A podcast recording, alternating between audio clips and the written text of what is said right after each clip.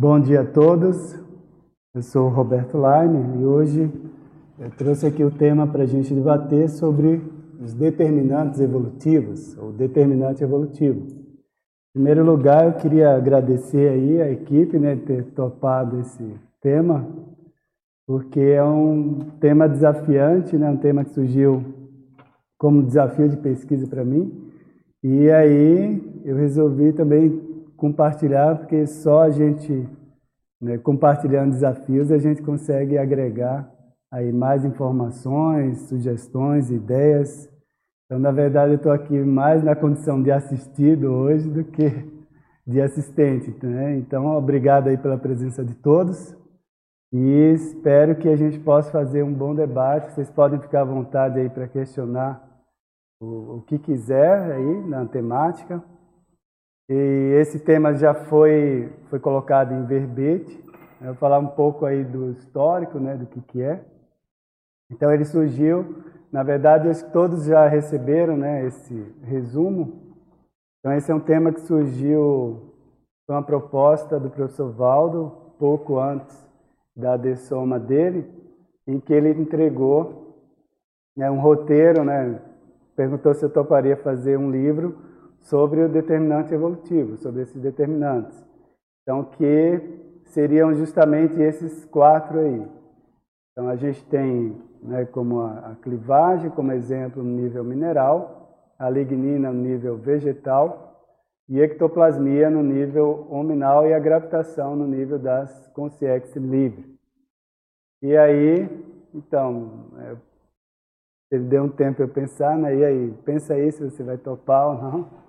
Mas, ué, né, a gente está aqui para pesquisar, vamos pesquisar. E então, aí a partir daí eu comecei a fazer algumas pesquisas para entender né, o que, que seria cada uma dessas características, né? E a própria elaboração da definição né, eu fiz. Isso ele entregou em pouco tempo dessomou, só deu mais algumas dicas assim é, de metodologia de eu pensar e mais algumas observações, mas aí logo depois já foi a dessoma dele. Então esse tema ficou para eu acumular é, alguma experiência, formular alguma metodologia e começar a escrever sobre ele. E afinal de contas, né, deve ter é, alguma aplicabilidade. Né? Então, em ciência, a gente sempre tem que se preocupar com a aplicabilidade da, do tema. É, coincidente amanhã, é, coincidentemente, amanhã estou defendendo verbete sobre tema e metodologia, e é justamente aqui vou dar alguns exemplos disso. Então, se a gente, seja lá qual for o tema que aparecer para a gente, a gente tem que se desenrolar com a metodologia, ou seja, lembrando que a gente está fazendo autopesquisa.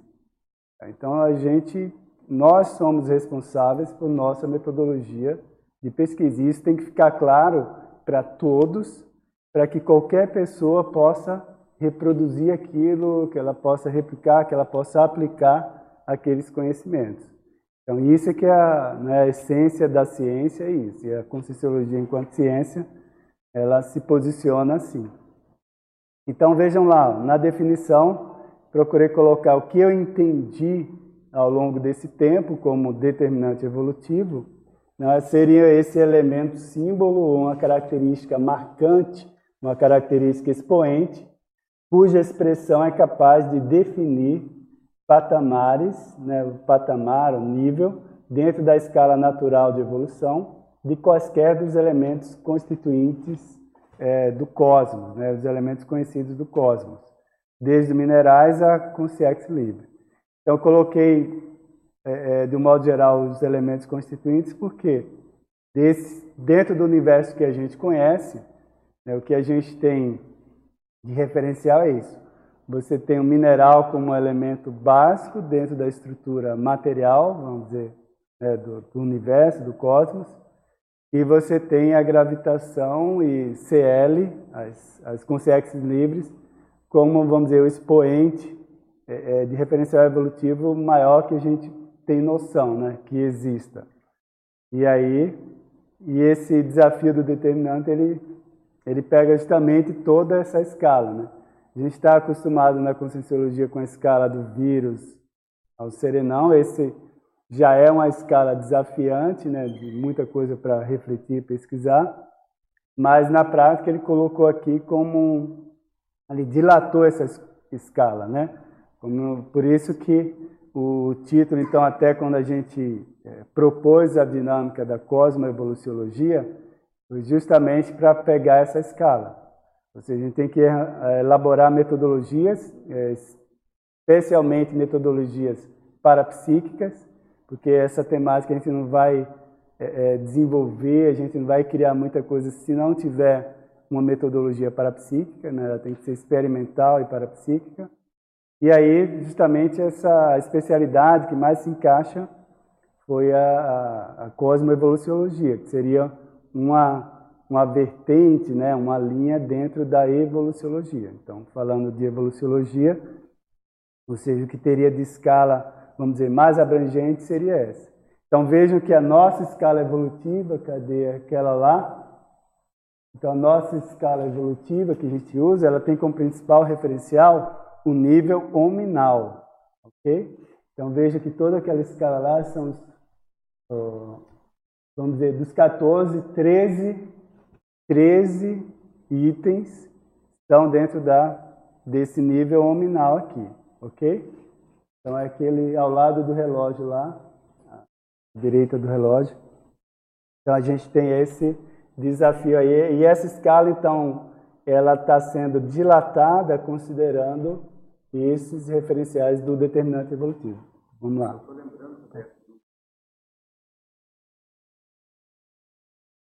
Tá, tá ligado aí, gente?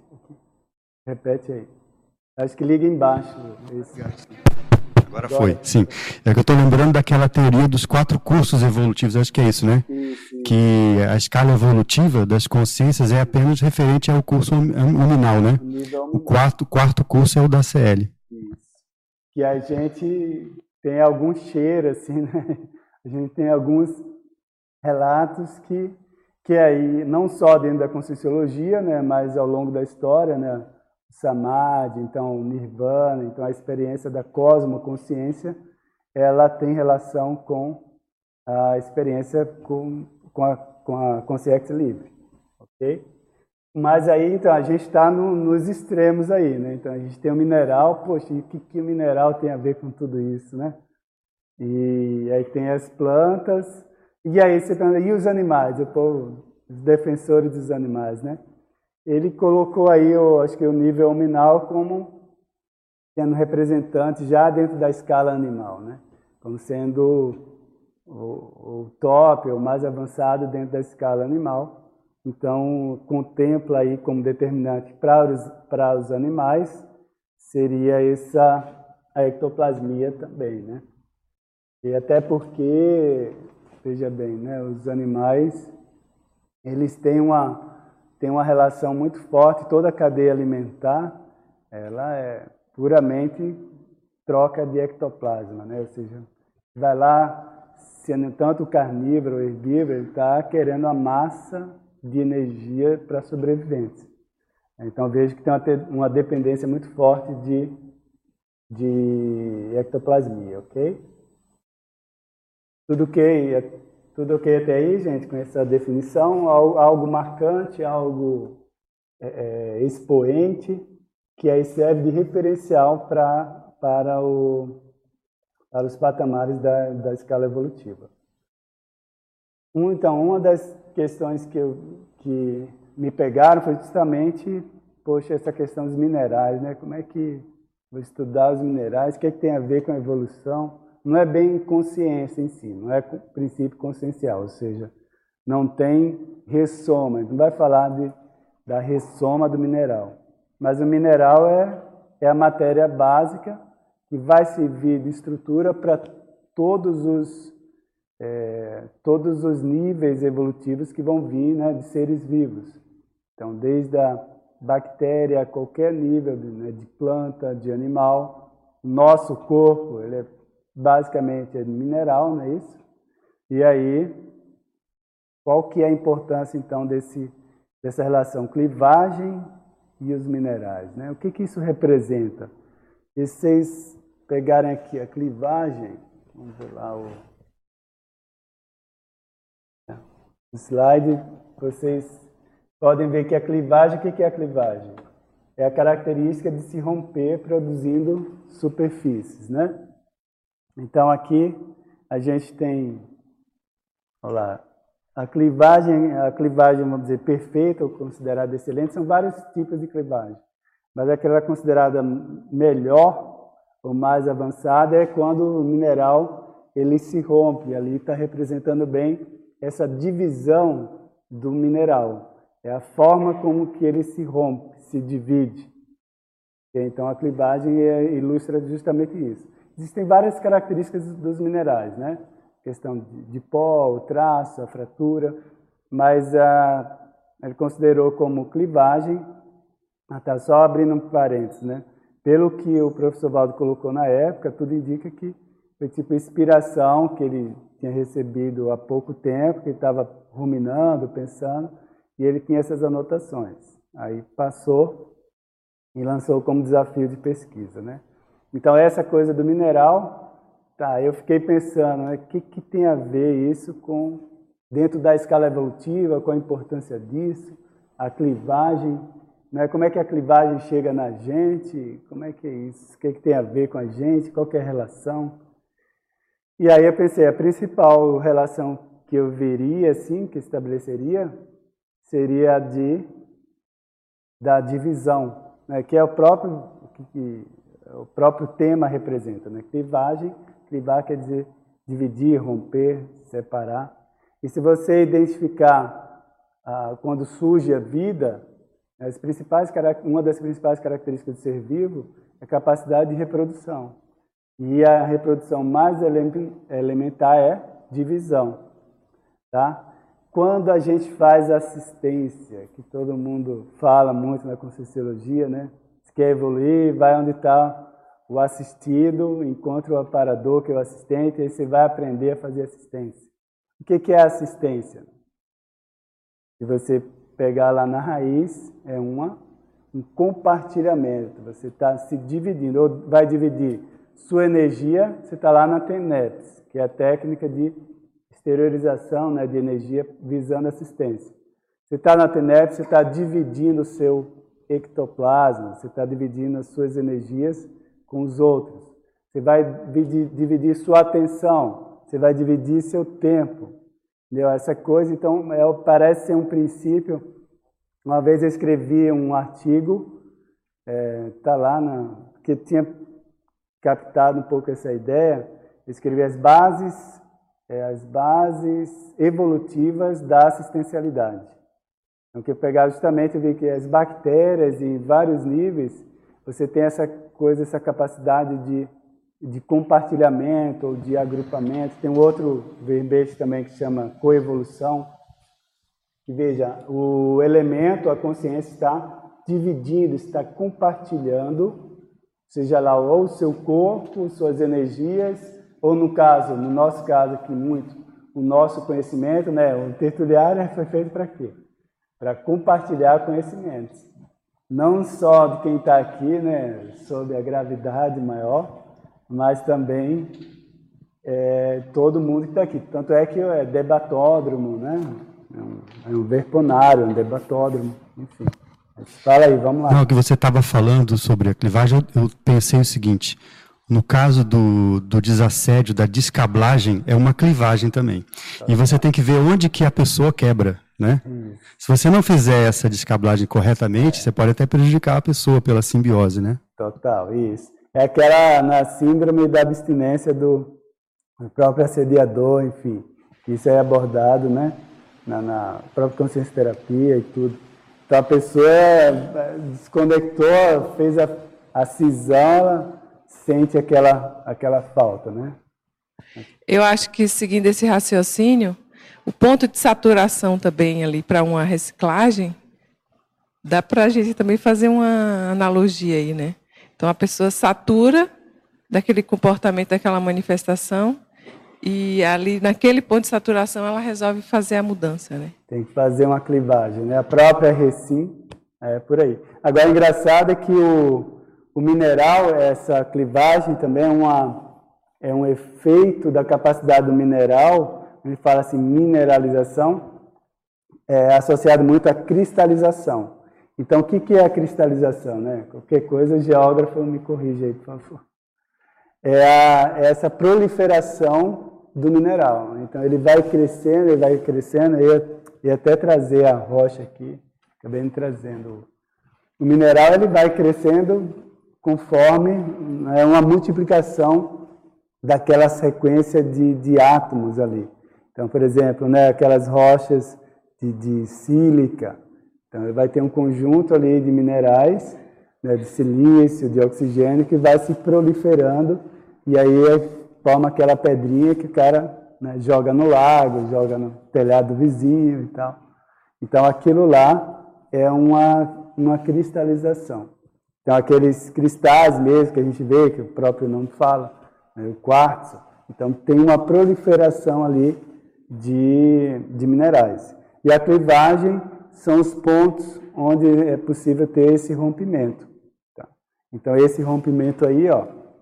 Então no caso de tem um mineral, qual que é um dos minerais mais valiosos que tem? Quem pode, quem lembra? É, isso, faz os brincos e tal. Então diamante, olha, o diamante é considerado uma clivagem perfeita. Então, não é excelente, ainda tem um nível excelente, mas o do diamante é considerado perfeito, porque ele tem vários planos que se dividem em ângulos né, bem definidos, e então é considerado ali uma clivagem perfeita. Agora, excelente, por exemplo, é a mica. A mica forma, ela tem uma divisão completa, né, tem aquelas camadas, é considerado uma, uma clivagem perfeita, é, excelente. Pode, pode falar. Está ouvindo? Sim. É, eu não entendi por que, que você escolheu a palavra é, clivagem em vez de cristalização ou polarização. Porque seguindo aqui a lógica, a, uhum. a clivagem ela desestrutura, a lignina é estrutura, a ectoplasma, o ectoplasma é estrutura, a gravitação estrutura e a clivagem, no meu entender, está rompendo essa. É, é uma excelente pergunta. Agora, isso aí já chegou pronto para mim, né? Então, não sei se você pegou início. É. Isso aí foi possivelmente uma hipótese, né? Que foi inspiração de Concierge, que andava com o professor Valdo já naquela época, e que passaram essa, esse pacote para ele. Então, esse é o problema parapsíquico aí. O pacote chegou pronto. Então, aí a gente, a gente encara, aceita, ou a gente vai testando e vai mudando, enfim. Né? Também não é para a gente colocar como, né? Isso aqui não é dogma, entendeu? Mas chegou esse pacote parapsiquicamente e aí a gente está processando. Então, está no meio do? Está começando a processar, digerir isso. Mas uma tentativa de resposta, talvez seja isso, que é o mineral, ele não está ligado diretamente com ciência. Então, se pegar, se a gente fosse um raciocínio bem reducionista, seja, né, reduzir tudo, tudo ao mínimo. Então, a gente tem consciência e energia em todo o universo. energia, ela se molda e se manifesta de várias formas, dentre elas a matéria, não é isso?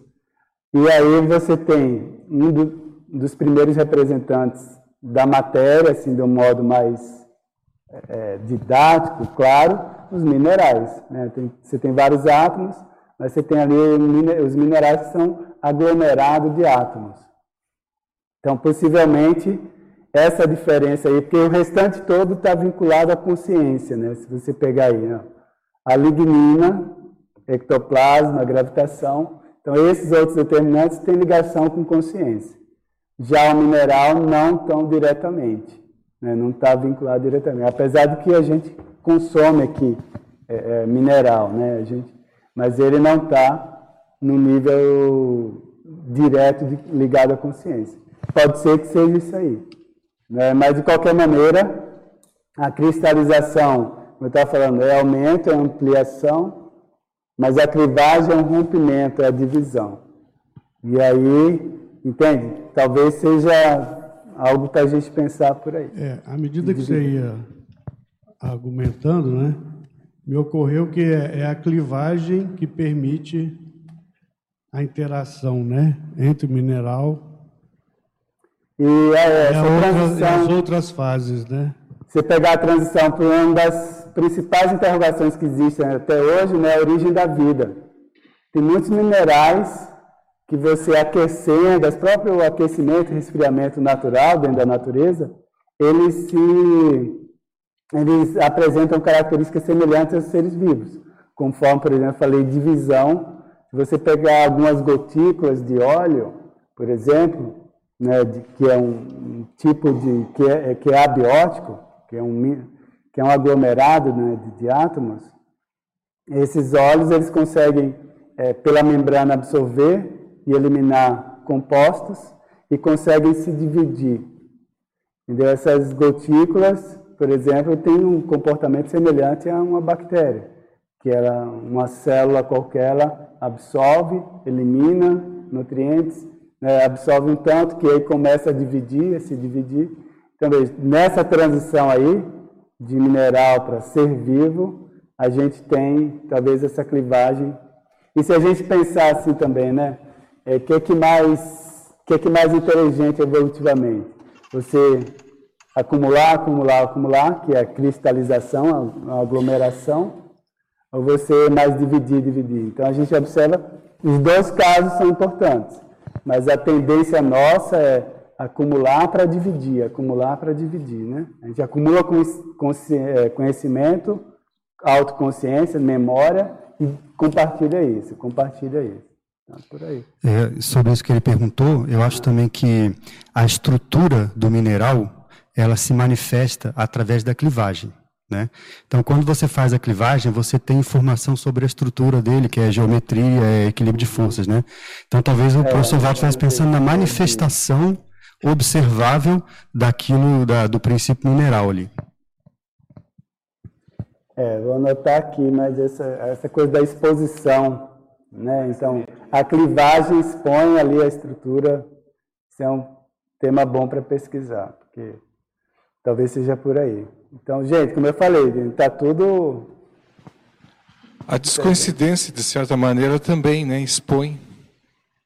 Tu, mais ou menos, tu, energossoma, o psicossoma, é. o mental soma, ele se expõe também, né? Não deixa de ser uma Boa. É, a soltura, né? Soltura, né? A soltura tem a é. ver com isso mesmo, a descoincidência, a soltura.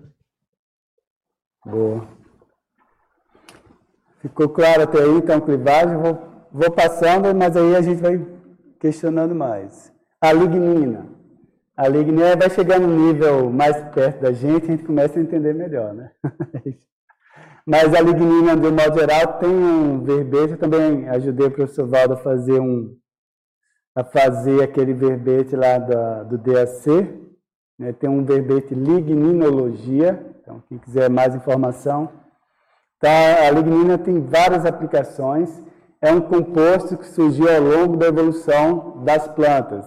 Então, você não tem nas algas, você não tem nas plantas mais primitivas, igual musgo, samambaia, e aí você vai ter, ela começa a aparecer um pouco nas samambaias mais complexas, já tem um pouco mais é, gimnosperma, que são aqueles pinheiros, e as angiospermas, no modo geral, as árvores, que aí vão ter bastante lignina. Então, a lignina dá dureza, né? ela dá essa resistência. Então, igual ali, ó, tem a foto de milho, que é uma planta, não tem muita lignina, mas mesmo assim, todas vão ter. Aqueles filamentos vermelhinhos ali que aparecem são a lignina. Ela tem um percentual menor que a celulose. Então, na verdade, a celulose ela predomina nos vegetais. Porém, no, a lignina ela ajuda, ela envolve a celulose e aí dá esse caráter de dureza, além de que tem uma série de outras aplicações. Ela, a própria resistência imunológica das plantas, a defesa bioquímica das plantas tem a ver com a lignina. Ela reforça tudo isso. E na madeira, na árvore em si, o que a gente chama de cerne, né? a, a madeira, lenho, então o próprio nome lenho, né? hardwood, a madeira dura, ela é derivada né, da lignina.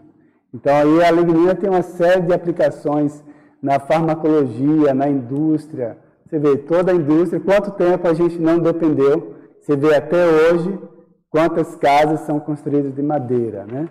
Então, em termos de abrigo, toda a parte de obra se usa muito, é, é, se usa muito a questão da madeira em si, ó. Então, isso aqui tem muita lignina, tá? Então, tudo isso, veja bem, é muito onipresente a lignina na nossa vida. Além do que, se você pegar ah, o planeta do modo geral, o percentual que a gente tem de biomassa, de massa viva, de ser vivo, é, que é vegetal, é 90%. Então, veja, apesar da biodiversidade maior ser de animais, principalmente insetos, a diversidade é, são as formas de vida diferentes. Mas em termos de biomassa, de matéria viva, o que existe mais é de vegetal. E a lignina ela tem um papel fundamental aí nisso tudo, né? Então ela te estrutura as florestas se existem graças à lignina. E boa parte do planeta né, depende das florestas, é aquela coisa toda. O clima depende das florestas, dá abrigo para os animais, alimento, enfim. Então as florestas são fundamentais para caracterizar o planeta como a gente tem hoje enquanto forma de vida, né? Ok? Então, veja, daí você tem a ideia da importância da lignina. E nesse verbete, então, da ligninologia, o professor Valdo coloca como hipótese que a lignina é o material essencial, fundamental do fitoectoplasma.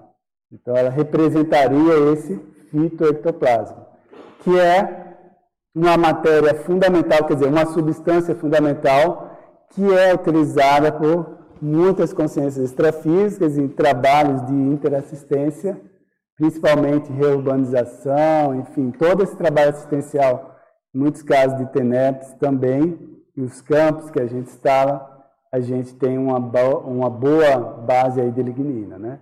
Os próprios amparadores especialistas do CAEC, né, mas ligado ao CAEC aqui, são especializados em fitoectoplasma, né? A própria Rose Garden, o Xamã, que são é, a turma, a equipe deles, né, que sempre está por aí, eles estão ligados em fitoectoplasma.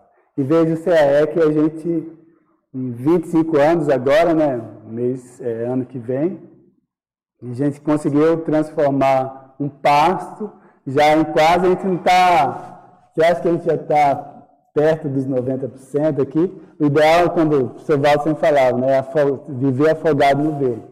Mas a gente não está ainda em 90%, mas a gente já conseguiu chegar nos 60%, mais ou menos já. Mais da metade do CEEC está tá com massa verde. Então isso aí já, para a gente partiu em, lá naquela época, 95, eu cheguei aqui em 98, e tinha uns 10% no máximo de verde, porque era pasto, gente. Isso aqui era tudo. Você vê, tem algumas partes aí que as árvores nem crescem direito, por quê? Porque era tudo compactado do gado, né, de, de, da criação de gado que tinha aqui. Se você pegar, ainda tem os resquícios. Tem algumas áreas que tem uma linha de árvore, que é justamente onde era a linha de, da cerca. Porque onde tem cerca, os pássaros pousam e ao defecarem vão é, eliminando sementes de, de árvores, né? elas começam a nascer aquilo ali. Então ainda no CEEC tem essas marcas da, da linha de cerca. Veja, então a gente já pelo menos cresceu aí, a gente está com um lucro de 50% de massa verde. Né? eu acho que é. Tá eu acho que é interessante aí, abordando aqui, está voltando um pouquinho. Acho que tem que. Não ligou ainda. Alô, alô? Alô, alô? Ok. É, além dessa compactação que existe é, no solo, a gente não teve que contar com a questão justamente da clivagem, porque É, os minerais contidos no, no, solo aqui do Paraná, nós todos sabemos, né, rico em ferro, mas esse, alumínio. É, alumínio, esse processo de clivagem ajudou muito porque a gente teve que esperar restabelecer esse processo de clivagem para que depois começasse a, a, o vegetal e o mineral começarem a atuar de forma como está hoje. Ainda tem muitas áreas que dependem desse processo é, né, da clivagem para que os vegetais possam é, reagir. Então, é, a gente vê que é um, um processo evolutivo mesmo. Né? Para cada coisa existir num patamar acima, é preciso de você mexer na estrutura, é, na estrutura abaixo. É, um caso aqui, só para efeito de entender essa questão dos minerais, até a questão da clivagem, nós tínhamos no início aqui uma pessoa que tinha que romper grandes blocos de rocha para poder a gente construir as estruturas que temos hoje.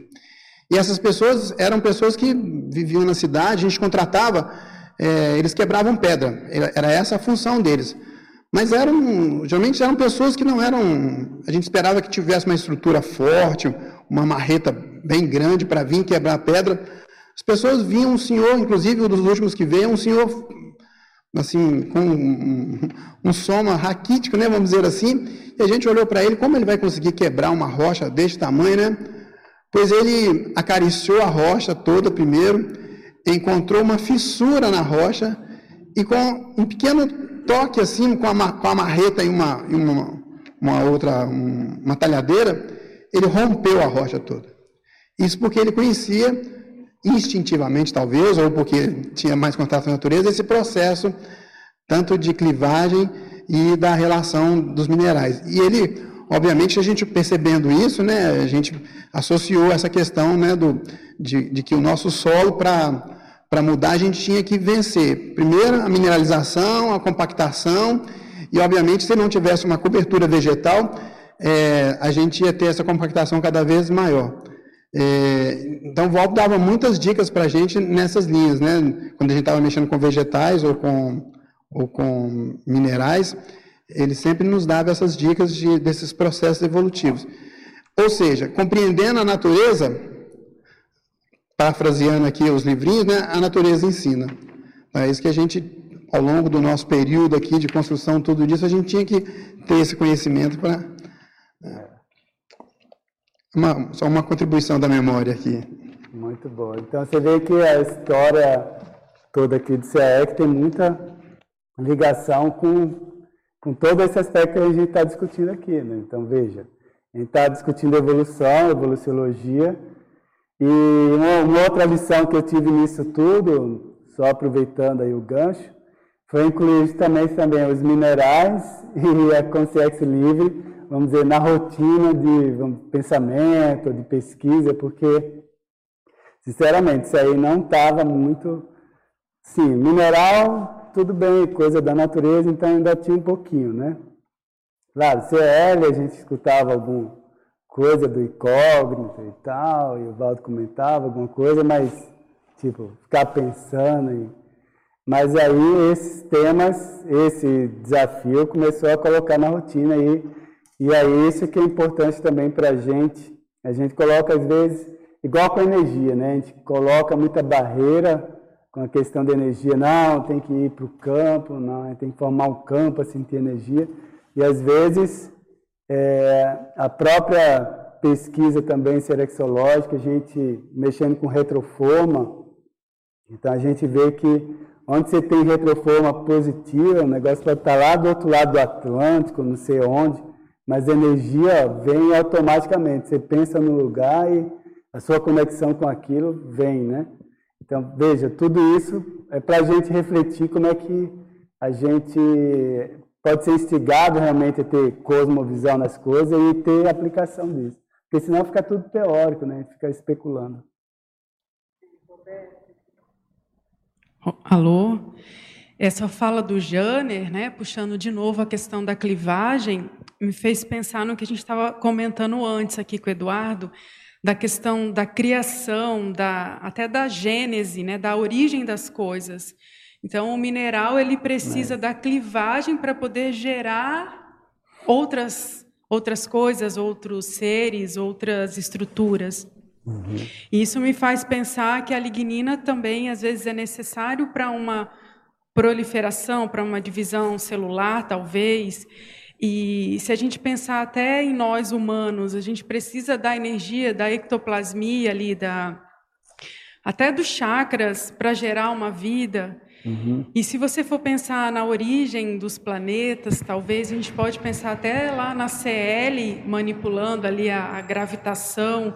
Então, me parece que tem algum aspecto assim de criação, de gênese, de origem, uhum. né, nessa questão dos determinantes evolutivos. Então, é um ponto aí que eu achei interessante comentar. Não, é boa. Eu estava lembrando aqui então, até comentei rapidamente com vocês, a gente criou a, a dinâmica da cosmoevoluciologia justamente para ir testando isso aqui, né? Tá aí, ó, a Lu e o Jana são coordenadores. E a gente tem feito, está tudo no começo ainda, mas uma coisa que chamou atenção, é, tinha ainda feito uma leitura, a gente está procurando fazer leituras, principalmente ligado então, aí nessa temática, mas das energias imanentes, e que nos mostre mais informação. Né? Uma informação que ficou bem caracterizada em termos de geoenergia, então a gente sempre, sempre achei, mexi muito com geoenergia, a gente tem visita à natureza aqui há mais de 10 anos, mas nunca tinha pensado, parado para pensar nisso. A geoenergia tem muita ligação com origem, com criação, sabe, aquela coisa da força vital, né, a centelha de vida, então tem muitos termos também que ao longo da história foram usando. Então essa coisa da força vital tem muita ligação com geoenergia. Então a energia que, sabe, esquenta tudo, faz a coisa, a vida, é, ígnea, faz a vida disparar, faz, desencadeia a vida. Então, então a geoenergia tem muito dessa informação.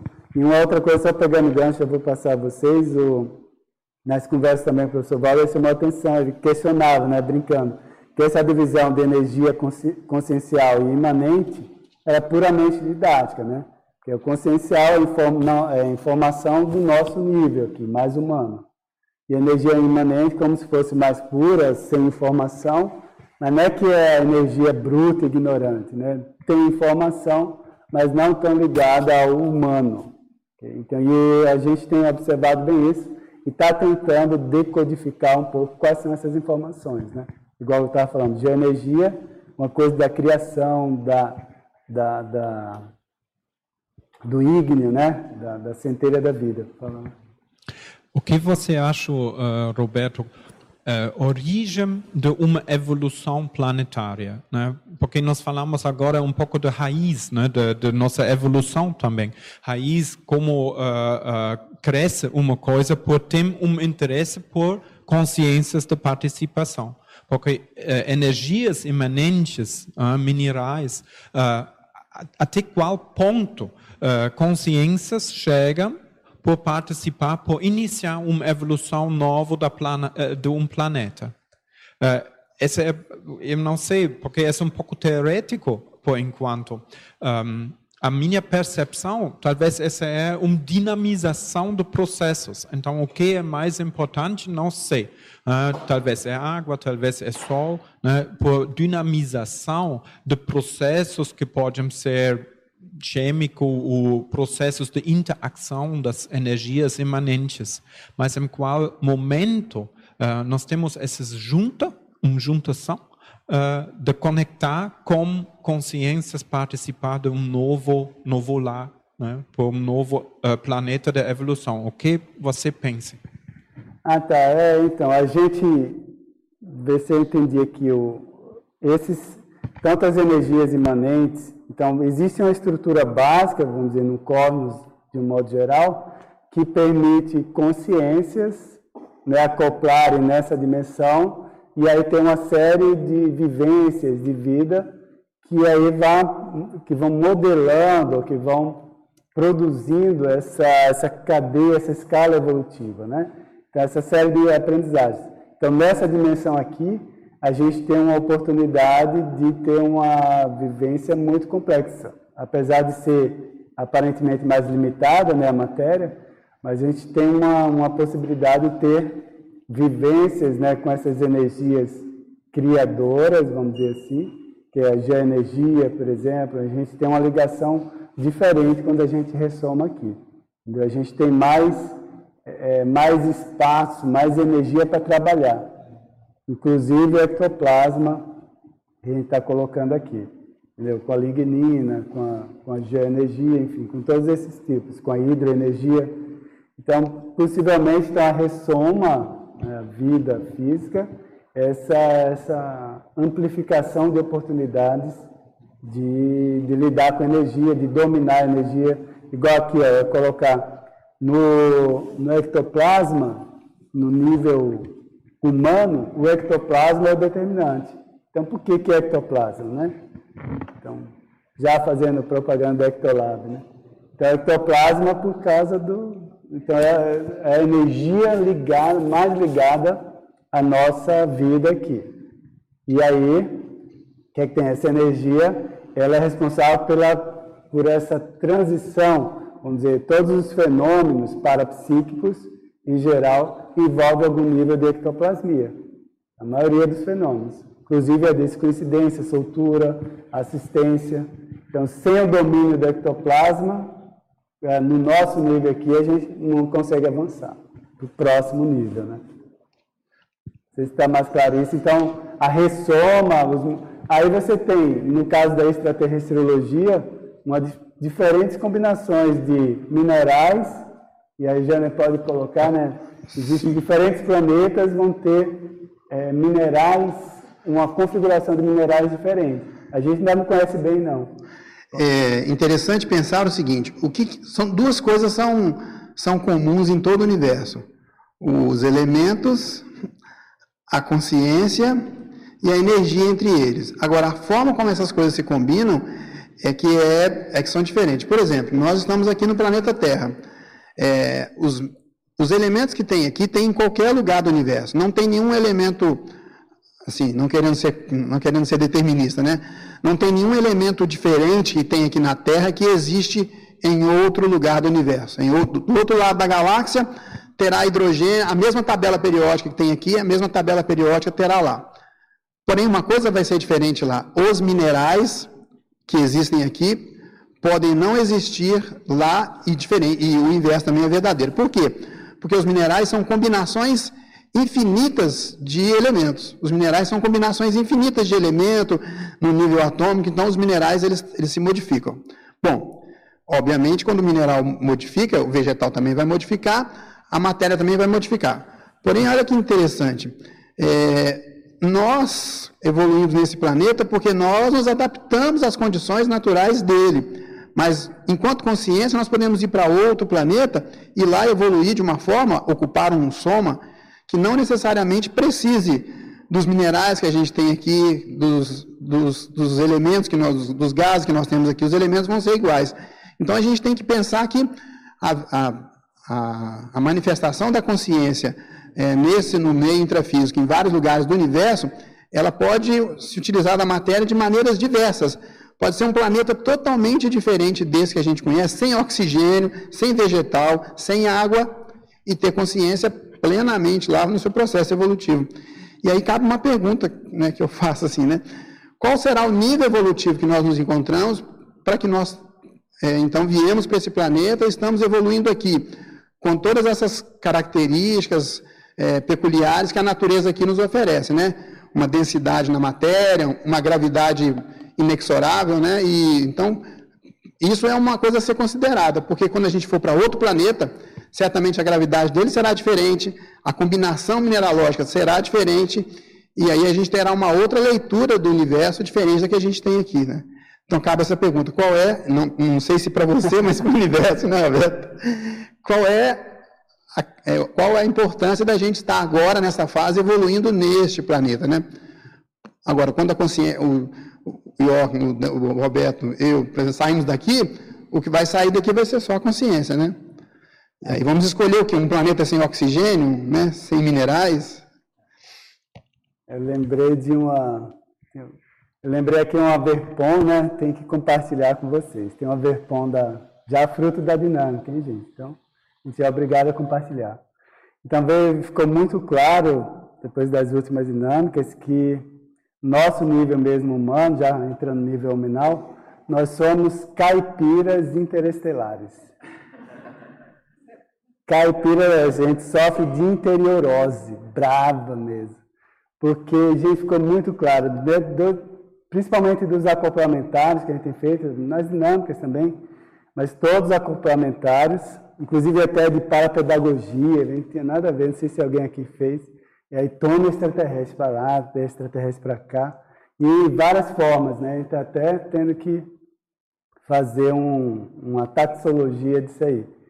E aí depois eu estava caindo a ficha, né? E aí a gente fica lá, olha aquele de olhos verdes, o outro cabeçudo, o outro parece né, de pedra, o outro lagartão e tal.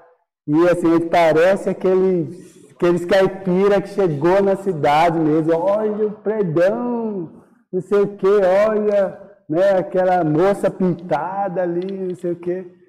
Igualzinho, é, pelas descrições, eu estou falando assim, Estou falando de quem faz, estou me incluindo assim, a gente, do modo geral, né?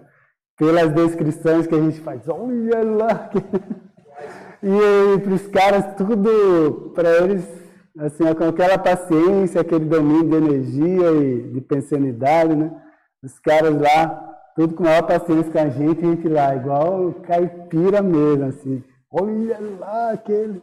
Então, assim, esse é o nosso nível. A gente, em termos de cosmos, né, já pegando, a gente entrou no cosmologia, nós somos caipiras mesmo. A gente sofre de interiorose. Bem, é aquele cara que recém chegou ali na cidade, nunca viu o mar, nunca viu a cidade grande, olha o carro ali e tal. Então a gente está mais ou menos meio nesse nível. A pessoa isoladona no cosmos que acabou de chegar. Tá? Então, eu queria te perguntar, quando você falou, ainda lá na lignina, em relação à força, né, que você falou da geo, geoenergia.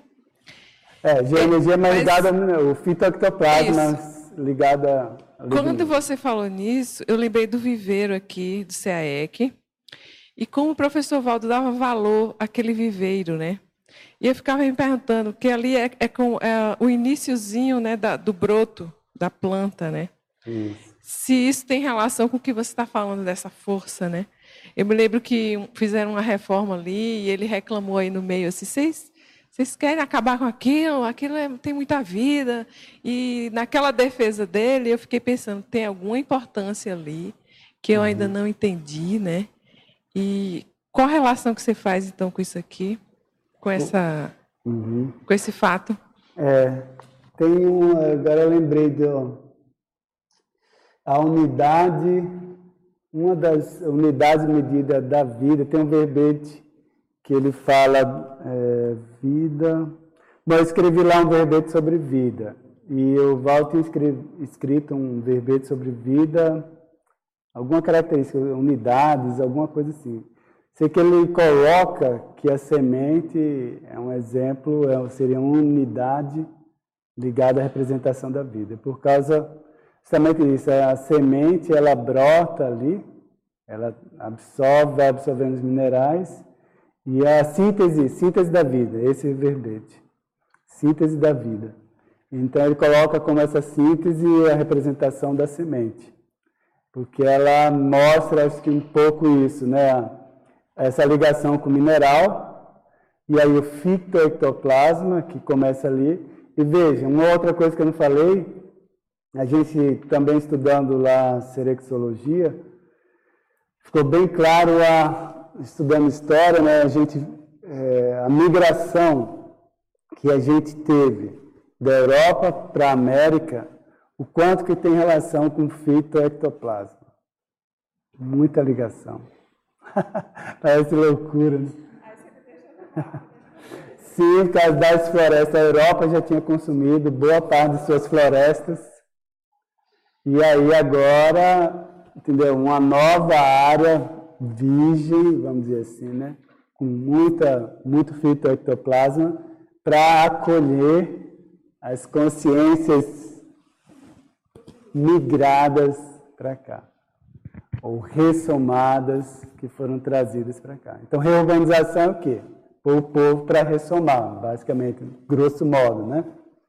Entendeu? O tanto de gente que tinha na Europa, e aí vem, começa a ressomar por aqui.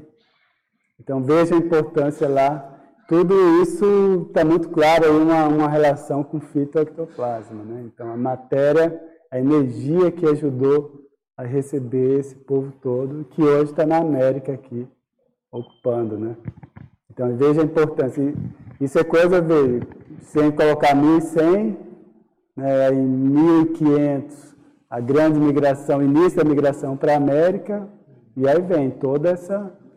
Tanto que se você pegar o gráfico né, da população humana, aí depois, 1900, aí começa a disparar, assim, que é tudo fruto da reurbanização. Eu acho importante nesse caso uh, são ver as fases de um planeta, ou as fases desses laboratórios evolutivos porque nós temos uma fase de preparação de, de um planeta. Né? Que, quais planetas têm possibilidade uh, de criar um, um, uma evolução? Então, uma coisa com vidas, né? um conjunto com consciências. Um, e depois essas fases, uh, quando nós começamos aqui com consciências que chegam e uh, uma outra um, coisa que eu percebo que é importante por não esquecer, nós temos uma dinâmica que não é só intraplanetar. Nós temos não só tudo homogêneo de um planeta só. Nós temos cada vez influências de vários planetas durante as fases diferentes. Um exemplo, nós temos já um, humano, o, o, um, a espécie humana de um planeta trabalhando mas nós temos transmigrações que chegam aqui de outros planetas. Essa é interessante por ver. Um, a, a extraterrestriologia um, uh, faz pesquisa uh, de planetas irmãos, por exemplo. Como são as uh, evoluções em paralelo? Se nós temos duas ou três planetas de quase mesmo mesologia planetária, mas com um pouco diferentes, né? E como são as interações pensênicas também e paragenéticas por um, aumenta a evolução de cada planeta. É interessante porque um, aqui eu percebo nós temos um ângulo de, de, de, pesquisa que é muito homogêneo do planeta Terra. Uh, não é só com isso, é, é muito mais complexo. Ok. Tudo bem aí, gente? Até aí? Ajudou um pouco? Então, acho que é isso. A semente, você pensar pela semente, de origem da, das plantas. Bom, pode, pode falar. Ah, tá. Eu meu irmão está dizendo qual é o esquema direito aqui, que eu não sei. É, queria dizer primeiro que eu fui na dinâmica, não estou podendo fazer dinâmica, voltei de cirurgia, mas a dinâmica, nunca tinha visto uma dinâmica como a, acho que é hoje, né? À noite. Domingo. Luciana, você, o Jânio. Jorn, parabéns, né? Estou é, com os pontos nas costas, como foi andando, caminhando, e eu acabei aproveitando, não, não esperava ser tão proveitoso, assim, as, as duas horas. De, de verdade, estou falando de verdade mesmo.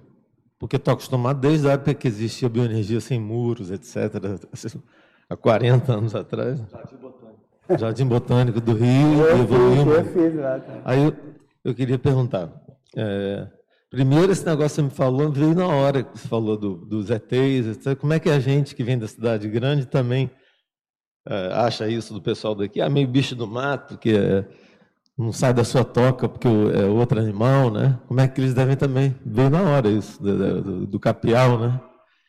que não é, é uma coisa da interiorose, mas é um medo também, de, é um instinto de sobrevivência, sei lá o que, que é. Sim, né? é o, o urbanoide.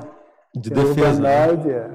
é. É, e é um mecanismo de defesa do ego, ego ressomado, né? Da, porque fora do corpo a gente já lida melhor com isso, né? Dependendo da, da pessoa. Depois eu queria te perguntar, que essa última acepção, o, o, o aspecto da clivagem mineral, que representa a ideia do concreto, era mais ou menos aquela conotação, ou ideia que o Valdo queria passar quando falava de ancoragem, na né? ancoragem positiva, né? Da, da ressoma, né? Da, pra, Pés na rocha. Isso, para consim, né? Por necessidade, inclusive, da, da ressomatologia, né? Isso. E terceiro lugar, eu queria te perguntar, por que que nessas tabelas que você fez na segunda página, uhum. você não separou subhumano de humano? Você, eu até entendo por quê, mas eu queria, queria ouvir de vocês. É, depois do botânico, entre botânico e, e a CL, Sim. por que você não, não, não separou ali? Você, o animal você, do humano? É, é, é subhumano e humano, pré-humano e humano. Porque você é um animal, eu sou um animal, nós somos animais. eu sou mais Agora, eu queria entender assim, você, quando você fez isso, como é que você pensou quando generalizou coisas? Porque tem implicações na hora de. É, você, eu sei, eu sei. De você pontuar em relação aos princípios das leis, uhum. tem várias implicações. É, isso. Sutis, tem, tem essa sutileza. Eu achei inteligente, mas eu estava entendendo você, professor. É, não. então essa é a única parte que eu posso né, ficar isento. Porque essa é a única parte que eu relaxo, assim, ó. Né? Tipo, ó, a resposta não foi minha aí. Então, isso aí, ó, esse primeiro bloco aí, onde está exemplos, então isso aí é o, é o que o Valdo passou para ser pesquisado sobre determinante evolutivo. Então, esses quatro níveis aí, que é o que eu reproduzi na tabela, então, isso possivelmente que eu coloquei aqui. Ele não falou detalhes nesse aspecto, mas foi inspiração que ele teve aí naquela último semestre, vamos dizer, de vida ali. E ele estava, não, ele, ele colocou esses quatro níveis, entende? Então ele colocou esses quatro níveis aí.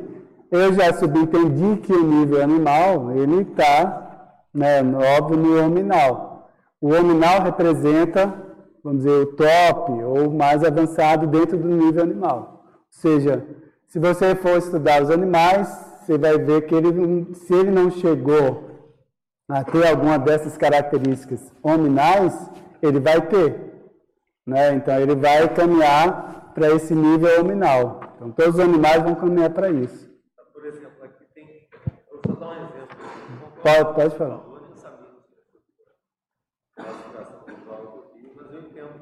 É uma proposta dele, isso aí. Não, isso não vamos levar tanto que eu estou levantando esse aspecto. Pode falar. É, por exemplo, no caso do princípio da autoconsciencialidade. Né? Isso. Melhor trocar. Agora vai. Meu irmão estava mexendo. É, irmãozinho, é bom que você põe a culpa no outro. É, princípio da autoconsciencialidade. princípio da autoconsciencialidade. É. Isso. Nesse caso aqui, que é a linha tênue, né? por exemplo, você, o máximo Isso. que você consegue dentro do pré-humano, o subhumano, é, no caso, o macaco que consegue. Tá. O macaco que consegue enxergar hum. ou se reconhecer no espelho. Está furado, está furado. É o que dizem. Você já acha que é humano já tem autoconsciência? Não, Tem acho que nada, não. Então. Não falei isso? É. Diz que no caso do melhor. Não. Na sociedade humana, tem mais macaco ou tem mais humano? Mais macaco. Não, Mas então. eu tô, não falei isso que você está pensando. Eu falei o seguinte: no caso do pré-humano, claro que tem muito. A maioria dos humanos está na condição de Tem elefante, tem golfinho, que às vezes, né? Concordo. Tem cada sacada, né? Vamos dizer que seja o golfinho. Mais assistencial. Ou chimpanzé. Vamos dizer que seja o golfinho é. ou chimpanzé mais adiantado que seja. Isso. Ele pode ter, sim, ó, também acho um grau até maior do que começa, humanos. É. Então, é difícil chega... a gente pôr barreira, limite. Aqui começa, sim, aqui concordo. termina. Mas é, normalmente a gente, quando fala da, do, do animal, estou dizendo isso para mim, que desde isso, pequeno isso. penso nisso. Eu, é desde que eu era surfista, igual você, eu ficava meditando o dia inteiro dentro da água. Eu perdi a onda. Eu perdi a onda e eu, e eu ficava pensando, né, o cara saber que sabe, né? Auto, saber que ele é, saber que sabe. Saber que e aí é eu pensava no, nos bichos, né? O, ou o cachorro, ou o, o chimpanzé, ou um golfinho e tal. Que, que o máximo, assim, a, vamos dizer assim, o ápice de, de autolucidez seria ele se reconhecer num espelho, né? O animal. Uhum. Que isso seria uma caricatura para o ser humano, não para todos, como você falou, tem muita gente que vive robotizada a vida inteira e não, não, não reflete, não, não, para para fazer autorreflexão. E no ser humano isso aí já é representado pela autorreflexão e o, preço que você falou no domingo passado, lembra da autoconsciência até?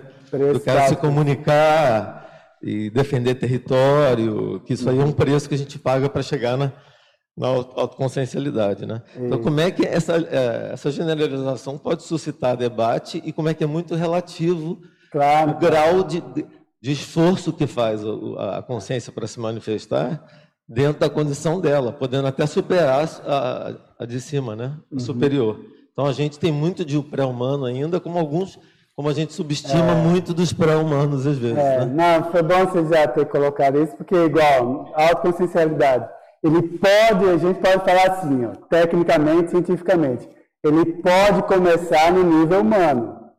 Está aqui, ó, está marcado, então esse princípio começa a ser validado, ou ele tem possibilidade de ser validado, ou começar a existir no nível humano. Mas não há garantia, não há garantia Agora, a ICL, sim. A ICL, beleza. Aí, eu, aí a gente não entra na discussão, né?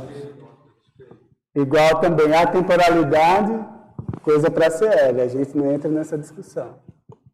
É, Roberto, você poderia dar, só dar uma explicadinha nessas tabelas aqui para a gente entender melhor esse, essa colocação do X aqui? Tá bom, tá bom, já vou explicar. Então, só finalizando aqui, porque acho que pode ajudar. É, Roberto, em termos de gravitação. De, de mudar, eu queria voltar aqui e comentar, pode, pode comentar sobre o que ele acabou de dizer. Eu passei 30 anos observando criança, né? Meu trabalho como professor. Minha, minha diversão era observar o comportamento delas na hora do recreio. Aí eu, comparando, né? Com ratos, com em situações gregárias, né? Todos os animais gregários não tem diferença de comportamento. É, não, não tem diferença. Somos mamíferos. Então não é nem subhumano. Assim, se você pega um grupo de rato né, dentro da caixa, o comportamento é igual das crianças no parquinho de, de, de diversão. Entendeu? Não tem diferença. É isso mesmo. Então essas transições são bem é, é, sutis, né? Agora vamos ver lá só rapidamente fechando para entrar nas tabelas, né? O aqui acho que desligou. Dá para passar aí o próximo? Acho que ele desligou aqui, ó. Uhum. É. Isso aí é ectoplasmia, pode ser o próximo. Então a gravidade, que é uma das forças da natureza, das principais. Aí pode colocar lá, o próximo. Então, a gravidade, ela né, é isso aqui, né? Tão simples. Entendeu? Essa força de atração, né, é uma força centrípeta né, de atração, que atua principalmente em todo o corpo, né, que tem todo objeto, objeto com massa. E aí você entra na questão dos minerais, que é em uma forma de massificar a energia, não no sentido né, de, de espalhar, mas massificar de criar massa, né, a matéria, a energia com massa. Então a gente tem aí a gravidade atuando nisso e ela vai modelando. E aí eu, eu achei alguns artigos e realmente pode mostrar o próximo. A gravidade ela atua em tudo. Então uma das características da vocês já ouviram falar alguma força onipresente e tal. Já viram essa história ao longo da história humana? Forças onipresentes e tal, da criação. Veja, a gravidade é uma força onipresente da criação. Ela ajuda a modelar a criação tanto dos planetas, quer dizer, das estrelas, aí depois vem os planetas, do, do das estrelas é que surge toda essa cadeia de minerais, que é da qual surgem os seres vivos, surgem os planetas, e nos planetas vão desenvolver os seres vivos. Então veja, né, e os, todos os seres vivos dependem dessa cadeia de minerais. Então veja como está interligado. E a base, e daí entra a coisa da criação também, né? A base da criação está lá. Estou falando aqui no universo conhecido, cosmos, né? Mais material. Tem a estrela, estrelas surgem planetas, os planetas com diferentes condições de pressão, de atmosfera e tudo, com alguns mais favoráveis ou não, surgem seres vivos, e aí você tem a força gravitacional atuando em todo esse nível aí. E além de atuar em todo esse nível, que é em relação aos planetas e sustentar essa força de sustentação, então veja, a gente tem uma adaptação geral, tudo está sofrendo influência da gravidade. Aí, inclusive, no nível molecular. Então, uma das características dos desafios que tem é, preocupado né, os, os cosmonautas, vamos dizer assim, é como que a fisiologia reage na ausência de gravidade. E aí você tem toda uma desestruturação, por causa da a, a fisiologia é como uma orquestra, né? A, a homeostase do corpo, que é o estado de equilíbrio do corpo, nosso corpo, é chamado homeostase, ela é uma grande sinfonia, né? Em relação né, aos nutrientes, ao sangue, ao sistema nervoso, sistema linfático, enfim, todos os órgãos e sistemas dentro de uma orquestra. E aí a saúde é essa, esse resultado dessa sinfonia, né? É o toque, é a harmonia, é o toque harmônico, é a saúde. E aí o que, é que ocorre? A gravidade atua também no nível molecular. Principalmente na membrana, ali a falta da membrana celular. Então, o, inclusive os neurotransmissores né, o, é, que são produzidos e os receptores desses neurotransmissores sofrem muita influência da gravitação. Então, veja, no nosso nível orgânico, no nível molecular, a gente com a dependência, porque a dependência, do modo geral, da gravidade, isso aí é óbvio, né? Aqui, ó, tudo estruturado com base na gravidade. Mas essa dependência orgânica também a gente deve lembrar, ok? É por isso que... Oi, pode falar. Interessante lembrar da gravidade, porque é, a gravidade é uma das quatro forças que atua no universo é, a grandes distâncias, obviamente, em grandes massas, mas tudo que tem massa, a gravidade atua. A gravidade atua, inclusive, sobre a luz.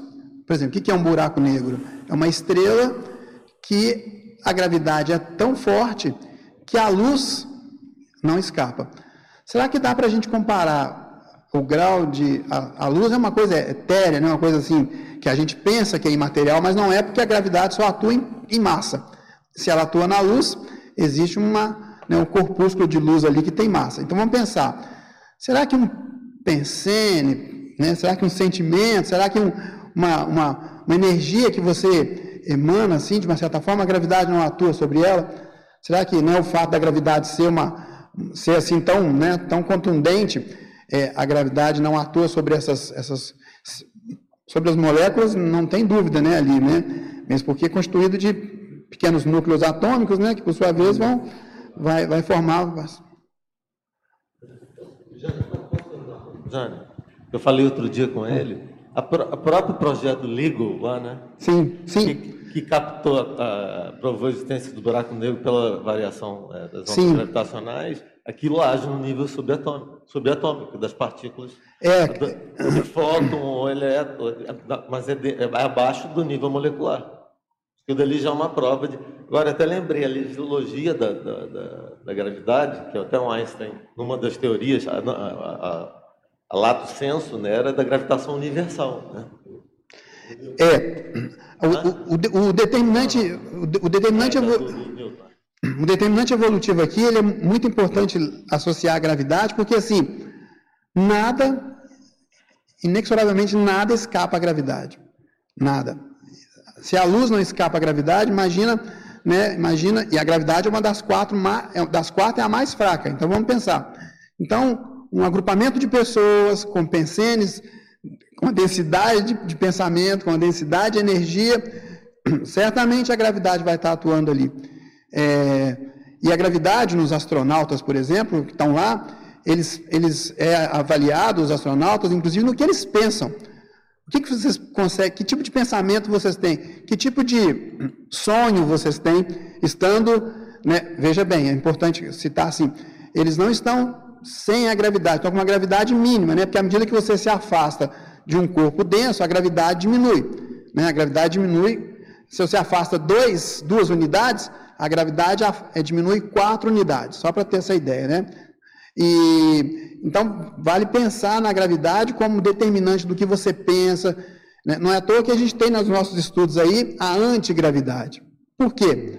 Porque se você, é, se você neutraliza a força da gravidade, muitas das suas formas evolutivas, muito do, do, do determinante evolutivo irá sofrer modificações, né? Um, um experimento só para fazer um experimento mental aqui, para vocês imaginarem como é que a gravidade é importante.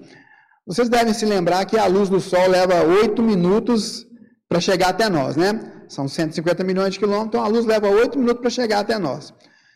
Claro, é só uma hipótese. Vamos supor que o planeta está girando aqui agora e alguém vai lá, né? O Roberto vai lá com o domínio do, do, do, do determinante evolutivo e tira o Sol, né? Tira o Sol.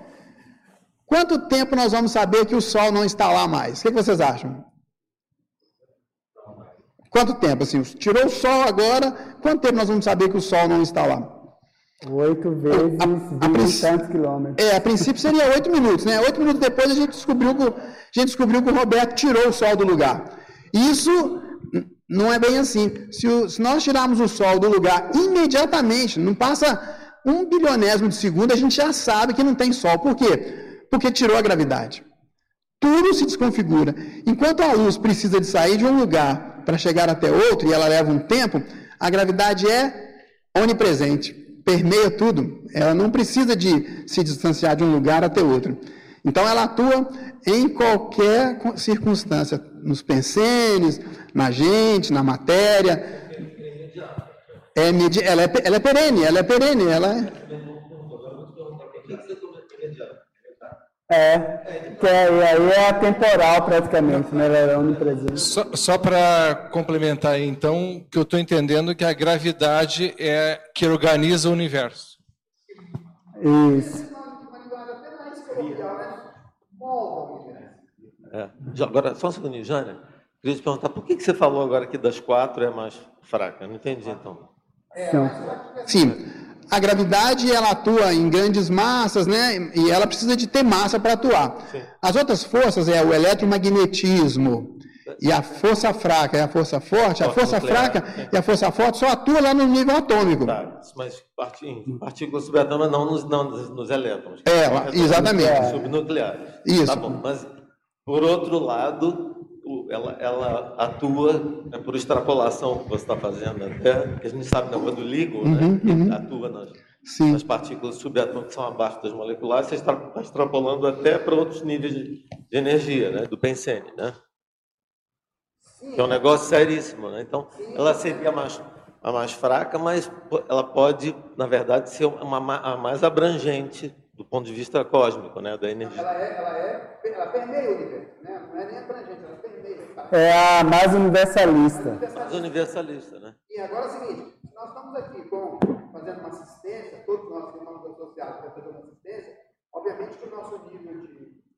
Obviamente que o nosso nível de atuação, sob o efeito da gravidade, ele vai atuar muito de forma aqui, muito próximo, né? Então, à medida que você que se afasta desse campo gravitacional, a força diminui.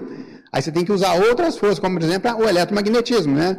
Então, é só para a gente entender que no determinante evolutivo, a gravidade, inclusive na sua tabela aqui, Alberto, extrapolando um pouquinho aqui, eu diria que em qualquer dessas circunstâncias aqui, a gravidade está tá preponderando. Sim, mas, então, por isso que eu, nesse aspecto, Roberto, que você está falando, eu acho que é bom realçar o aspecto paradoxal. Como é que das quatro forças, sendo a mais fraca, ela é a mais abrangente e a universalista. Ela atua em tudo. Em tudo, tudo. Mas veja, tem... o forte e fraco é critério de intensidade. E esse negócio da que... levitação, da, da, da antigravitação, tem muita gente que sabe, você sabe melhor do que eu, justifica fazendo centros de massa secundários. Sim. Porque o centro da, de massa da Terra ou de outro orbe ou de outro centro passa a ser secundário. Que assim até que eles dizem que, que, os ETs fazem, né? Sim, é o... Deixam o centro da, da, gravidade da Terra ou do Sol sendo secundário. Eles criam o próprio centro de massa. O que neutraliza a gravidade, o que neutraliza a gravidade seria o quê? O que, que neutraliza a gravidade, de uma certa forma? Uma, passando aqui para o nosso coloquialismo, né? vamos dizer assim, se você está andando de bicicleta, você está andando de bicicleta e você para a bicicleta, o que acontece com você? você vai ver o chão mais de perto, né? Assim, né? Verá o chão mais de pertinho. Né? Agora, e se você continua em movimento? Se você continua em movimento, movimento, movimento, movimento, você neutraliza a gravidade. Agora, uma pergunta de jardim de infância, né? O que, na, o que, que nós aqui, que estudamos a Conscienciologia, trabalhamos com ela, podemos fazer que tem muito movimento e que desprende, despega, dissocia tudo? O que, que a gente faz que. Olha, olha os meus gestos, né? O que, que a gente O que, que a gente. Tá dando muita dica, cara. O que, que nós fazemos que a, a, podemos, de certa forma, produzir a antigravidade? Assim vai ficar evidente.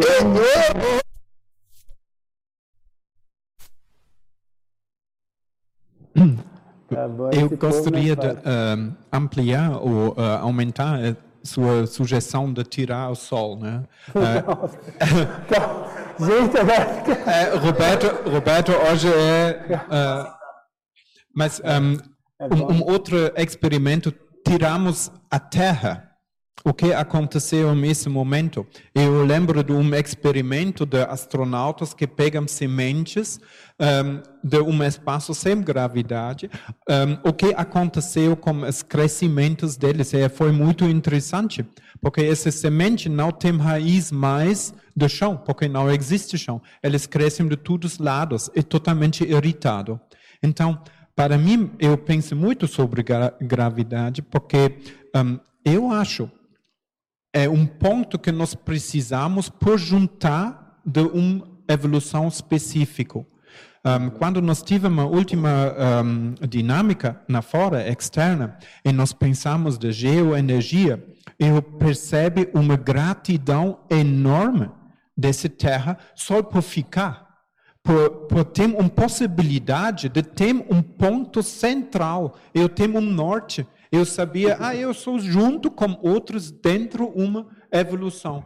Um gratidão muito forte. E eu acho esse é o que você quer falar com essa uh, gravidade. Essa é muito mais que só física. É muito mais. Essa vai em conjunto com outras forças fundamentais e dá a nós uma possibilidade de ter um norte. Isso aí. Então, é, veja, a gente está naquele nível aqui, ó, já entrando nos, nos princípios, a autoconsciencialidade. Então, veja lá, ó, era a dúvida dela aqui. Então, por exemplo, o princípio da autoconsciencialidade começa na gente, a gente começa a questionar isso, então como é que eu estou aqui, o que é que eu faço, qual é o meu papel, o que é, como é que isso tudo funciona. Então, esse, autoconsciência é tanto em relação. Porque na prática, o que a gente, uma das coisas que a gente trabalha muito, não existe dissociação entre você, o cosmos e a natureza, vamos dizer assim. A gente, como parte integrante disso tudo, a gente fala em autoconsciência, é essa, essa autoconscientização envolve tanto as características pessoais, quanto o que está em volta da gente, o universo que está à nossa volta. Né? Então, veja, e já respondendo mais detalhe aqui da sua questão. Então, procurei selecionar princípios e leis em que sentido? Né? Então, um princípio dentro da filosofia científica, na, na ciência, é algo que mostra alguma ideia que mostra, que está ligada à essência, ao início, é algo norteador. Então, é algo que né, mostra que é por ali, é aquele caminho. Então há uma tendência de ocorrer. Agora, já a lei, a lei é, mais, é melhor caracterizada, ó, aquilo se repete. A previsibilidade dela é muito mais segura. Então, quando fala em lei, em ciência, é mais nesse sentido. Você tem uma maior previsibilidade, certo? Então, princípio, ele está universalmente, vamos dizer, é o que a gente pode identificar universalmente espalhado por aí afora, no cosmos de modo geral. Tá? E não necessariamente tem uma, uma recorrência. Igual, por exemplo, a questão do universalismo, a gente só vai ver mesmo, a gente tem, a gente pode até começar a falar aqui, discutir universalismo, mas, como eu falei, uma das é, fichas que caíram é que nós somos o caipira mesmo do cosmos. Então a gente ainda está começando a sentir o cheiro do que, que é universal. Aí, voltando lá, descendo, né? adaptabilidade. Então, o princípio da adaptabilidade, ele pega todo mundo, ou seja, todo mundo que é vivo, todo ser vivo. Então, há uma tendência de adaptação. Aí, já falar isso para mineral já me encaixa bem. Agora, por exemplo, em relação ao princípio da, do continuismo, que é ligado, isso aqui são é, é princípios e leis ligados à evolução, né? Então, continuismo. Então, existe um, um continuismo né, de transformação, de mudança ou de crescimento. Então, esse princípio pega todo mundo. Então, pega minerais, pega botânica, pega humano, pega CL. Isso aí ninguém vai fugir disso. O que a gente observa é essa continuação da evolução até lá, não sei onde, né? E aí a gente vai entrar na mateologia, que é o campo que está fora de nossa percepção. Mas o princípio da identidade. O mineral já tem uma identidade. Ou seja, né, na hora que eu gosto de dar muito exemplo também do, no caso o átomo do hidrogênio, que é o primeiro átomo a se formar lá na estrela. Então, veja, ele tem, ele tem uma função, vamos dizer, na natureza, no cosmos, no cosmos em geral, extremamente importante. Ele se liga a vários outros minerais, a nossa estrutura orgânica está com o, o, hidrogênio, a própria, qual é um dos elementos fundamentais para a vida? Né? A água, a ligação com o carbono, tá? todas as matérias orgânicas têm muito é, carbono e hidrogênio, então ele está em todas, ele está, vamos dizer, infiltrado em tudo que é, que é fundamental à vida e à evolução. Então veja, qual que é a informação dele? O que que faz o hidrogênio ligar ao oxigênio e formar água? Né? E a água é um, um elemento assim, fundamental, universal, que está ligado.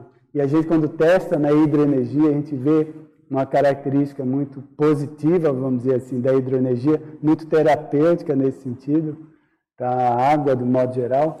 Então, veja, então tem informação nesses elementos, tem informação na energia imanente. Então, o critério de organização dessa tabela, cada princípio desse aí, por exemplo, isso dá um verbete, sei lá, dá um artigo. Então, isso tudo a gente tem que aprofundar mais, mas é algo que a gente já identifica. Aí, já tentando separar aqui da, da lei. Então, veja, princípio da adaptabilidade e você tem a lei da seleção natural. Então, a lei da seleção natural que é, um, é uma teoria que já foi é, reincidentemente verificada, observada, e aí elas, né, quando a teoria né, se consolida assim, e tem uma, uma, essa repetição, essa previsibilidade segura de que vai ocorrer, aí se torna lei, né? E aí, então, agora, não é a única lei evolutiva a seleção natural, existem outras, não é o único, o princípio da adaptabilidade é um aspecto da evolução, não é o único, entende? Aí você tem lá o continuismo, essa coisa da identidade. Aí, em termos de lei, ainda já entra na lei da afinidade. Então, veja, na hora que o hidrogênio se conecta no oxigênio, né, por que, que foi oxigênio? Né, Para formar água. Entendeu? Veja, tem, a, a, química tem, existe, na, na, própria química convencional, existe a eletroafinidade, que é a combinação, né, a união a partir da combinação lá, a afinidade entre os elétrons.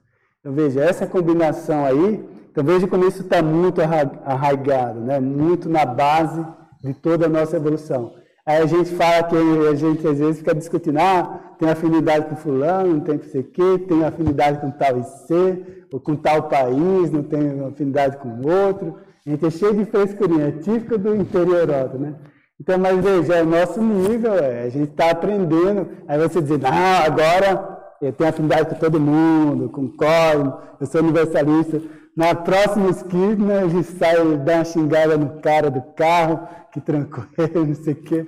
Gente, então, não adianta a gente querer mascarar muito e passar, né, querer né, avançar direto ali na, na escala, mas a gente está nessa, nessa aprendizagem. Então, se a gente não reconhecer essas afinidades, aí que entra, por exemplo, muito forte a coisa da é, serialidade, né? Então veja lá, a lei da série X, a lei do karma. Ô, então, sem essas noções, a pessoa não vai ter essa autoconsciência de si. Só, só para você não passar adiante, isso que você está falando da, da questão da similaridade e da questão da estruturação nossa ser ter elementos né, é, similares, aquele verbete homologia conscienciológica do Valdo, ele fala muito disso, né? A questão dos homólogos lá na genética, hum, na bioquímica, isso. na matemática.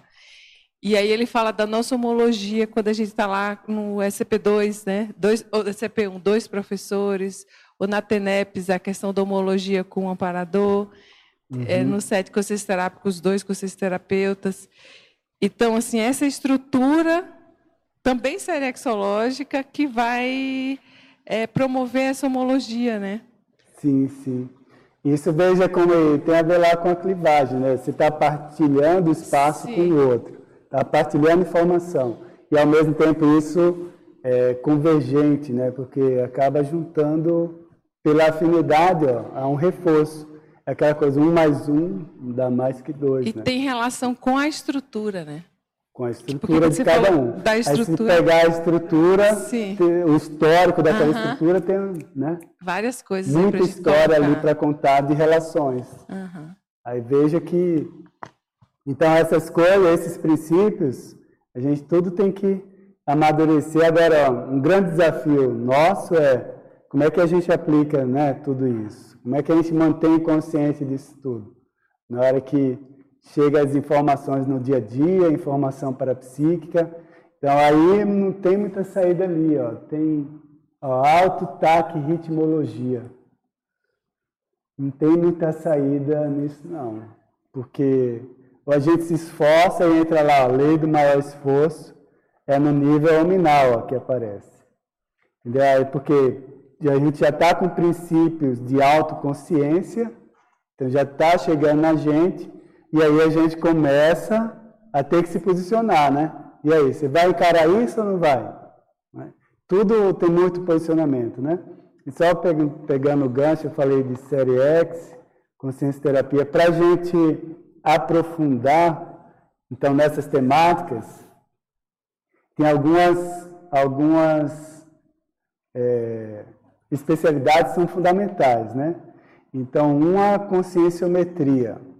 Então, para a gente estudar é, evoluciologia sem conscienciometria, não dá.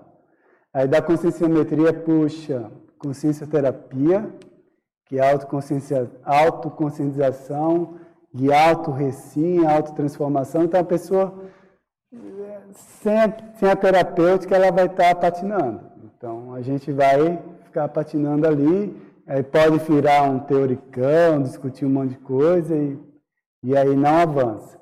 A seriexologia, né, fundamental, porque você tem o histórico, né, todo o seu processo. Você tem que desarmar muito para poder mexer com retrovida, tem que mexer com conscienciometria, consciencioterapia. Então tem que ter auto-superação, senão como é que você vai se ver lá como escravocrata, como né, autocrata? Como escravo, como isso, como aquilo, enfim, todos os seus traços, né, características conscienciais ali dentro do seu currículo, né? Tem o seu grupo, karma, ali, ó, a gente falou da lei do karma. Como é que você vai lidar com o seu grupo karma evolutivamente? Então não tem jeito. A própria extraterrestriologia, né, fundamental, ele fala, quebrar um pouco essa coisa do interiorota. Eu acho que os ETs aparecem muito lá com a gente por causa disso, né? Para dar uma força para ver se quebra um pouco essa coisa do, do interiorota, que a gente realmente humano é, a gente está nesse nível primata e a própria e essa coisa do nosso nível que é ectoplasmologia. Então, se a gente não dominar a energia também, a gente vai ficar pode até ter muito acesso à informação mental somática e tal, mas tem que ter energia para fazer a coisa caminhar, né? construir. Isso aqui é ectoplasma. Fala lá. Essa, essa parte teática sem domínio de energia, né? para fazer a. Não é, o cara vira teoricão, né? E não adianta, não sai muito do, do, do lugar. Eu estava achando engraçado como é que você falou agora dos ETs, etc. Eu lembrei da, até uma música que eu compartilhei no grupo, porque quem, paradoxalmente, quem apareceu na, na dinâmica da semana passada foi o grupo de indígenas, né? Sim, é. são os dois grupos que mais aparecem lá nessa nossa dinâmica, né? Não, pois é. Os xamãs e ETs. Não, e eles, e eles ela... têm, né, se entrosam bem, pelo jeito. Pois é, apesar da primitividade, o pessoal fala primitivo. É, tem nada a ver com primitivo. Então, mas algum grau de, de, é. de, de conexão disso Quer aí. Dizer, tem a ver, né? Agora eu estava pensando no que o Gelson e a Hermânia falou, com o, o, o Jorn também, ele, esse negócio da homologia, né? como é que é uma manifestação daquele outro princípio que o Valdo defendia, que é isogenia, que é mais profundo ainda. Uhum. É um outro verbete. Mas isso é uma realidade. Agora, eu nunca tinha pensado nessa coisa. Da, eu estudo harmoniologia, o senso de grupalidade. Né? Então, ela se aplica na Max Prex grupal, em tudo, né? no Max Mecanismo. Eu nunca tinha pensado nisso que eles falaram aí. Que é o que ele disse. É, por causa da necessidade da, da, da gente, acaba tendo uns um, um, um, centro de massa comum da Terra, que o Jorge falou, que acaba sendo uma, uma bênção, uhum. entre aspas, por agrupar todo mundo Sim. nesse grupo, que tem a ver com esse grupo que forma a humanidade. Hoje em dia, eu nunca, eu estou fazendo agora do lado de senso de grupalidade, não tinha pensado nisso. É, a escola faz isso, né? A escola agrupa um monte de, né, de animalzinho e aí a gente vai educando e tal. É mais ou menos isso. Então, a planeta escola então ainda no planeta hospital, né? Uma hora vai passar para o planeta. O evoluciólogo faz isso, né? Ele pega o grupo, o coloca grupo. junto situações para proporcionar é. a evolução. Agora, uma coisa que eu estava pensando, quanto mais é, ectoplasmia, maior a influência da gravidade. Né? Então, por isso que a gente está bem nesse processo. Agora, a gente é, né, no nosso caso, a gente sofre muita influência da gravidade, a gente é dominado por ela. Quando passa para a CL, a CL passa a dominar a gravidade, né? E os grupos passam a orbitar em torno da CL. Então, é, essa é uma inversão de papel evolutivo muito importante, né? Um turning point, literalmente, é turning. Isso. Agora, sempre lembrando, igual ali, que o animal não vira humano né, linearmente, então, tem aqui um princípio bem interessante que é pouco explorado ou, ou a lei, na verdade, mais uma lei, ó, da descontinuidade. A evolução não é linear, por mais que a gente quer uma, a gente quer uma evolução linear, né? Galera, eu quero sair, né, né de projetor para desperto, eu quero fazer. Isso é uma organização né, didática, gente. Então, aí você não, você não é, não, não sou desperto ainda, então aí pode sacanear à vontade. Não, a questão é qual é seu percentual de desperto, de dispersidade no dia a dia, né? Não, oscilou e tal, estou mantendo nessa faixa e tal. Mas, entende? Então, esse, qual é o seu percentual agora de CL? Essa é uma pergunta que vocês podem sair daqui. Aí tem a pergunta do Serenana, mas qual é o de CL? É isso tudo a gente vai ter nem que seja 0,001%. Tem. Igual a gente né, estuda também em selexologia, essa semana tem uma pessoa preocupada, ah, mas se eu assimilar a energia do outro, quem estava fazendo psicometria, aí disse, gente, você não se preocupe, seu passado é 99%, seu presente é no máximo 1%. Então aquilo que você tem afinidade, tem conexão, você se liga matematicamente. Então isso aí não tem, não tem outra, não tem outra hipótese, né? Ok? Só fazer, tem um minuto né, de divulgação antes que acabe. A gente tem semana que vem lá o curso dos Templários, né, dia 31 de agosto. A professora Lani está ali. Então, a professora Lani e a, e a Patrícia. E lá na sequência tem, na outra semana, depois duas semanas depois, temos a para-egiptologia. Tá? Ficou um A a mais aqui mas é para-egiptologia. O grupo de para-egiptólogos vai estar lá com a Aline e a Débora, fazendo esses esclarecimentos sobre a importância da serexologia nessa história toda, né? E, além do mais, tem aqui... É, né? Tá bom. Não, tinha outro, curso que agora estou meio que na transição do CAE que tem em novembro, né? É, tem que falar do CAE que tem o curso de projeção ali. É. Como é que é? Projeciologia vai ser em novembro, é em novembro. Então, então é, não, está abrindo o leque. Mas é, o povo, o grupo K não deixa não, o povo falou logo, ó, você não vai, não vai largar o osso não, né? O povo já mandou logo no mesmo dia, mandaram mensagem. Mas fala lá, então. Quando você falou, descobri um, um, outro paradoxo aqui, importante que eu não tinha pensado ainda sobre ele. É, a, a CL, né, é, atua, a gravitação está diretamente ligada às as leis evolutivas da CL. Mas a CL é, é, vamos colocar assim, não é uma coisa densa, não é uma estrutura, né? E você disse que ela domina a gravidade, né? Adimensional. Adimensional, exato. E, e, veja que interessante, é uma, eu não tenho, é só uma, um paradoxo que está na minha cabeça agora para eu pensar. Como ela consegue, então, é, dominar a gravidade e, e, não atuar na gravidade, né? Porque a gente, como os meninos falaram ali, né, o negócio do Einstein, o, enquanto o Newton falava que a gravidade precisa de massa, é, o Einstein falava que a gravidade ela fazia uma curvatura no espaço-tempo, né? Ela, né, você tem um corpo com muita massa, então ele imagina um lençol, você tem um peso ali, você coloca aquele peso, se você soltar um outro corpo ali, ele tende a girar em volta, né? Nessa, nesse experimento, o corpo só para lá no outro porque tem, tem resistência do tecido. Mas se não tivesse, ficaria girando ali né, o tempo todo, só para a gente pensar. Mas a CL atua a grande distância e né, na gravidade, mas ela não é suscetível à gravidade. Mas é que tá. Ela atua através da energia imanente. Ah, a gravidade tem muita, as forças da natureza têm muita relação com a energia imanente. E o negócio da CL é atuar na energia imanente sem contaminar. Então é como se ela atuasse diretamente nesse tecido do espaço-tempo. Por isso que a gente não, tá, e não através da massa, né? Por isso que a gente está priorizando a energia emanente. Então, e... se você é, é, a forma e a metodologia, lembra que a gente falou no início? Para a gente estudar tudo isso aqui, tem que criar uma metodologia. A que a gente encontrou foi, é, a gente tem que chegar na energia imanente. Agora você vê né, como é que é, o, é, a lei do eterno retorno, né?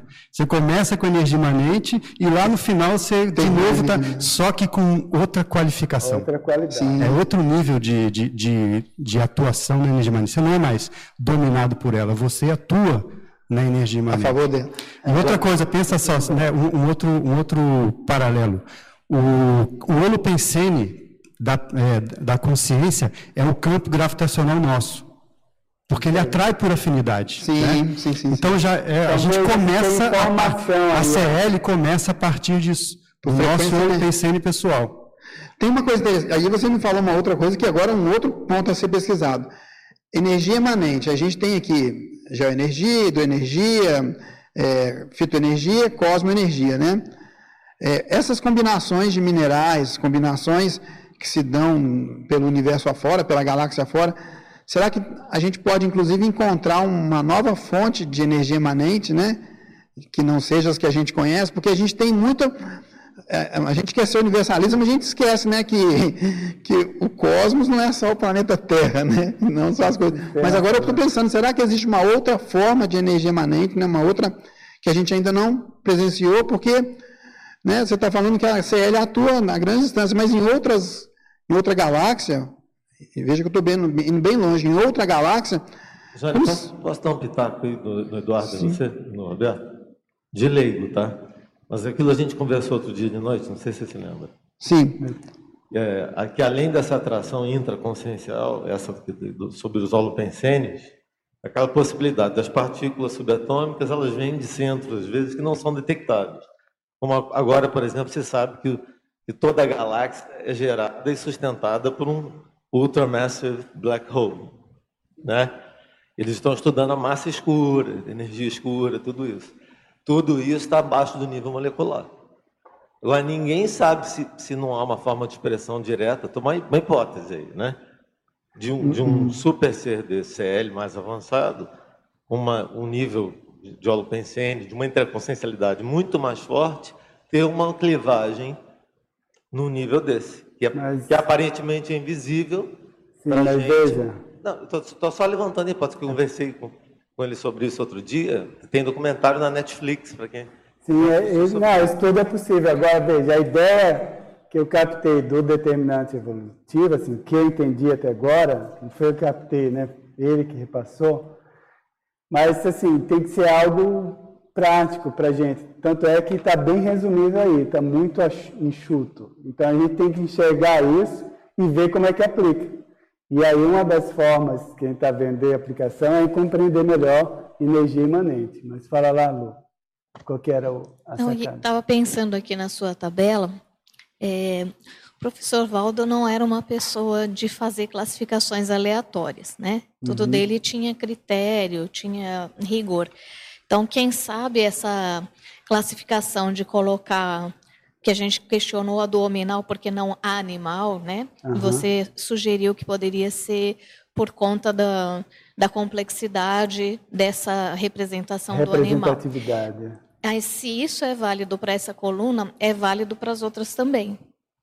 Então, provavelmente na CL a gente tem a expressão evolutiva maior de uma faixa evolutiva. Provavelmente aqui no, no nível botânico, você até comentou na fala, mas não colocou aqui, né? Uhum. É a questão das diferenças lá, desde as, os musgos até sequoias, né? Uhum. É, e nos minerais também. Então, provavelmente os minerais aqui são um ápice de uma faixa, que a gente ainda não uhum. entende bem como é que funciona em termos de processo evolutivo. A mesma é, coisa em todos eles aqui. Então, uhum. aí já abre um outro campo de exploração para a gente entender, né? Porque o Eduardo falou agora há pouco. Ah, a gente sai como CL numa condição de sujeito à gravidade para quem domina a gravidade. Mas isso é uma faixa, uma transição. Não é uhum. no dia seguinte, tan, inverteu a situação, né? Isso é tudo diferente. Aí tem, é, que ver, é tem que ver lá o caso da monja, né? Olha lá. É. Aquela projeção da monja, o exemplo de Serenão, que mexeu com gravidade, mexeu com materialização. É, essa... É, o ensaio deve estar lá desde o serenão, e aí você tem a CLinha até a CLona, é. né? o nível de... Quem é você? Ah, você passa de uma CLinha. Júnior. Mas eu queria também te perguntar aqui na sua, no quadro de leis, você colocou uma, uma linha aí que eu achei uma repetição, então eu queria ver qual foi a ideia. Lei do karma e lei do retorno. São ah, sinônimos, sim. não? Por, por que, que você colocou os dois?